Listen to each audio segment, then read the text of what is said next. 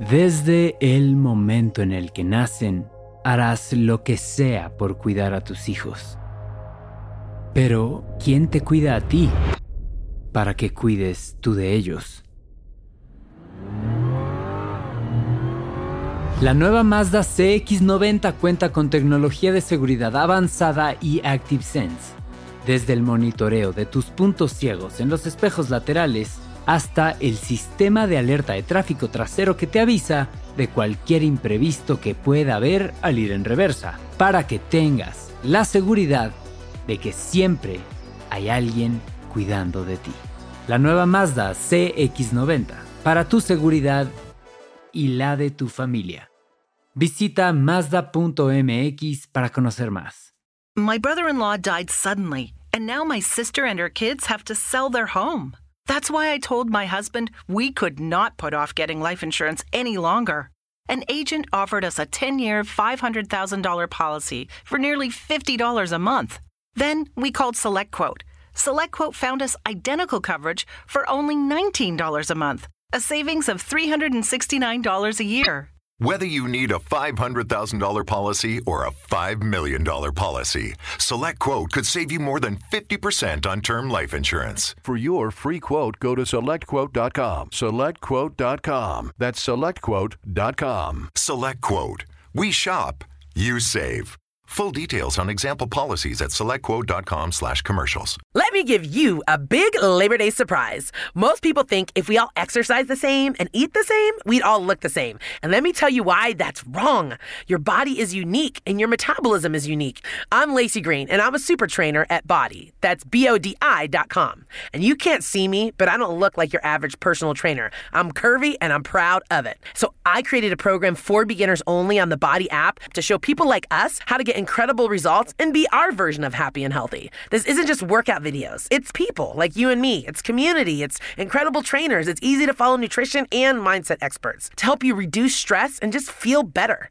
And you can get started with my new program called For Beginners Only. Now, here's the big surprise. If you go to body.com right now, that's B O D I.com, not only can you get everything Body has to offer at 50% off with an annual membership, you'll also get an additional 20% off, but only during Labor Day weekend. Let's do this together. Go to body.com. That's body with an I.com.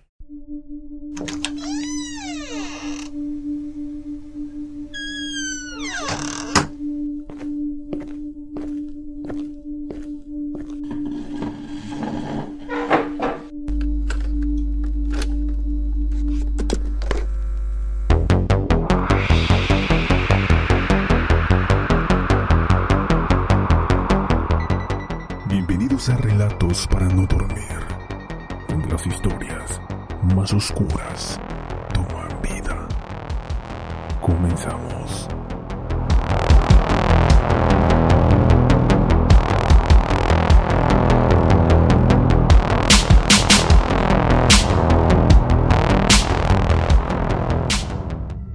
Vi a los niños como patos que andaban por un charco y un rebaño de vacas rodeándolos, así que eran blancos fáciles para mí. Así ha visto Brenda Spencer a sus víctimas mientras, apostada en la ventana de su casa, esperaba el momento adecuado para disparar su rifle semiautomático. 36 balas después, la adolescente de tan solo 16 años asesinó a dos personas e hirió de gravedad a otras ocho. Eran alumnos y profesores de su antiguo colegio. Antes de continuar, los invito a seguirnos a través de Instagram, donde subimos material de los casos que aquí hablamos. Nos puedes encontrar como relatos-podcast. Sin más, continuemos con nuestro caso. Nacida en San Diego, California, el 3 de abril de 1962, Brendan Ann Spencer procedía de una familia modesta y aparentemente modélica, en lo que los problemas matrimoniales de sus padres derivaron en un tortuoso divorcio. Pese a ser alcohólica, la joven terminó viviendo con su padre Wallace. Aquella situación derivó en un comportamiento antisocial repleto de inseguridades y complejos. Brenda odiaba su físico. Era pelirroja, de piel muy blanca, repleta de pecas y con unas grandes gafas por la miopía. Una mezcla que siempre detestó y que le llevó a contravenir las normas continuamente, primeramente en la escuela. Su accentismo era la tónica habitual. Varios de sus maestros la describían como una joven introvertida y con problemas de aprendizaje. Parece ser que esto se debía a un accidente de bicicleta que tuvo durante su infancia y que le causó un importante daño cerebral. Le diagnosticaron dicha condición una vez que Brenda ingresó en prisión tras ser acusada de dos asesinatos en primer grado. Y aunque también la veían como una chica inofensiva con grandes dotes para la fotografía, lo cierto es que desde muy jovencita ya fantaseaba con matar. Llegó a decirle a un amigo que quería asesinar a alguien, pero sobre todo convertirse en un francotirador para cazar los pájaros de su barrio. A esto habría que sumarle su historial de pequeños robos y abusos de drogas. Todo aquello que tenía que ver con la autoridad lo rechazaba. De hecho, fue arrestada durante el verano de 1978 por disparar desde las ventanas de la Cleveland Elementary School, el que sería el lugar de la masacre y meses después a los pájaros que sobrevolaban la zona. Lo hizo con la pistola de aire comprimido que su padre tenía en casa. Su afición por los disparos comenzaba a ser un problema. El grado de violencia y agresividad habían aumentado considerablemente y decidieron internarla en un centro para enfermos mentales. Pero el padre se opuso. Según él no le ocurría nada a la joven, y así fue como terminó comprándole el arma con la que su hija perpetró la matanza.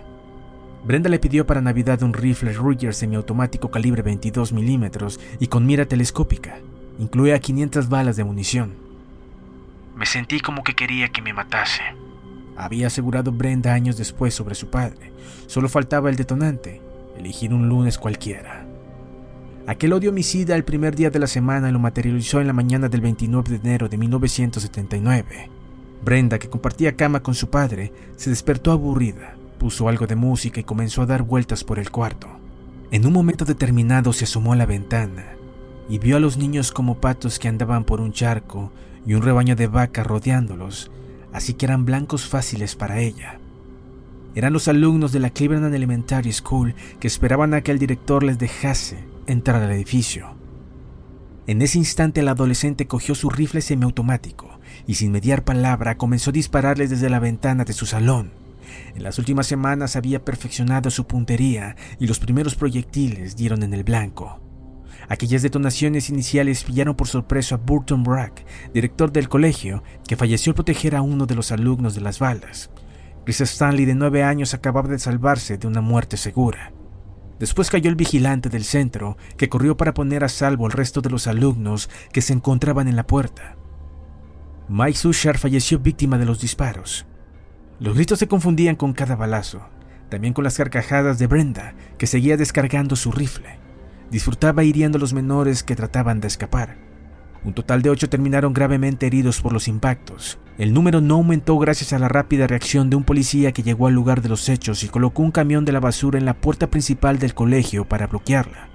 Aquello impidió que la adolescente continuase disparando. Sin embargo, hasta ese instante ya había disparado 36 proyectiles. Durante las siguientes seis horas el perímetro fue acordonado por la policía y un equipo de élite de los SWAT desalojó el recinto y los alrededores y rodeó la casa de Brenda. Además, un grupo de negociadores comenzó a dialogar con la homicida. Sabían que podía estar armada hasta los dientes y necesitaban que se rindiese antes de que continuase disparando al azar. Poco a poco la fueron persuadiendo para que claudicase. Lo lograron ofreciéndole algo de comer, una hamburguesa de Burger King. Esa fue la promesa que le hicieron, cuando entraron al domicilio para arrestarla, se encontraron con una adolescente agotada, hambrienta y con varios centenares de cartuchos de munición en su poder. Al salir esposada entre varios agentes, decenas de periodistas que cubrían la masacre preguntaron a la autora por el motivo que la llevó a perpetrar la masacre. La joven se encogió de hombros y soltó una afirmación que dejó helados a los presentes. No me gustan los lunes, son tan aburridos, solo lo hice para animarme el día y continuó con lo siguiente. No tengo ninguna razón más, solo fue por divertirme. Me gustan el rojo y el azul de las chaquetas de los alumnos. Vi a los niños como patos que andaban por un charco y un rebaño de vacas rodeándolos, así que eran blancos fáciles para mí. Fue muy divertido ver a los niños fusilados. Durante el juicio celebrado en San Diego en 1980, Brenda fue acusada de dos cargos de asesinato en primer grado y asalto con arma mortal y juzgada como una adulta, pese a ser menor de edad. Durante el juicio, la joven aseguró haber consumido drogas y alcohol antes de la masacre y señaló a la fiscalía como responsable de una conspiración para falsificar pruebas en su contra. Richard Sachs, fiscal del distrito adjunto del condado de San Diego, describió a Brenda como una joven con una incapacidad para lidiar con el estrés y una inclinación desmesurada a actuar con ira. Por su parte, los psiquiatras le diagnosticaron una lesión del lóbulo temporal del cerebro, cuyo motivo es el origen de su agresividad, un deterioro causado por el accidente de bicicleta en su infancia. Entre las declaraciones que se escucharon en la audiencia destacó el testimonio de un antiguo amigo de Brenda que aseguró que ésta planeó la matanza para salir en televisión o la de algunos supervivientes que recordaron ver a la joven mirándolos fijamente desde la ventana y disfrutando mientras las balas alcanzaban a algunos de ellos. Can Miller, una de las víctimas, explicó al tribunal que veía a Brenda como una persona aterradora, como el diablo, con la mirada en blanco, una opinión que contrastaba radicalmente con la de su madre. Tras finalizar el juicio, la adolescente admitió los cargos y el juez la declaró culpable de dos asesinatos y asalto con arma mortal. La condenaron a cadena perpetua revisable, es decir, Brenda debería cumplir al menos 25 años en una institución penitenciaria para mujeres. Al cumplir los 18 la enviaron a Corona, California, donde durante los últimos casi 40 años se ha dedicado a reparar equipos electrónicos y a poner demandas a su padre por abusos sexuales. Unas acusaciones que jamás se probaron y que se desestimaron por no haber informado del tema años antes. Poco después de la masacre, un grupo compuso una canción titulada I Don't Like Mondays, No Me Gustan los Lunes, que se convirtió en todo un fenómeno en el Reino Unido y que años más tarde fue versionada por artistas como Bon Jovi. Durante algún tiempo las emisoras de radio de San Diego se negaron a promocionarla, algo que su compositor Bob Geldof intentó explicar. Era el acto sin sentido perfecto, y esa era la razón sin sentido perfecta para hacerlo. Así que puedo escribir la canción sin sentido perfecta para ilustrarlo. A sus 53 años, Brenda continúa recluida en la cárcel de Corona, a la espera de poder conseguir la libertad condicional, una libertad que siempre le ha sido denegada pese a sus numerosas peticiones. El juez todavía considera a esta asesina un peligro para la sociedad. Tampoco ayuda su falta de remordimiento y de empatía con las víctimas.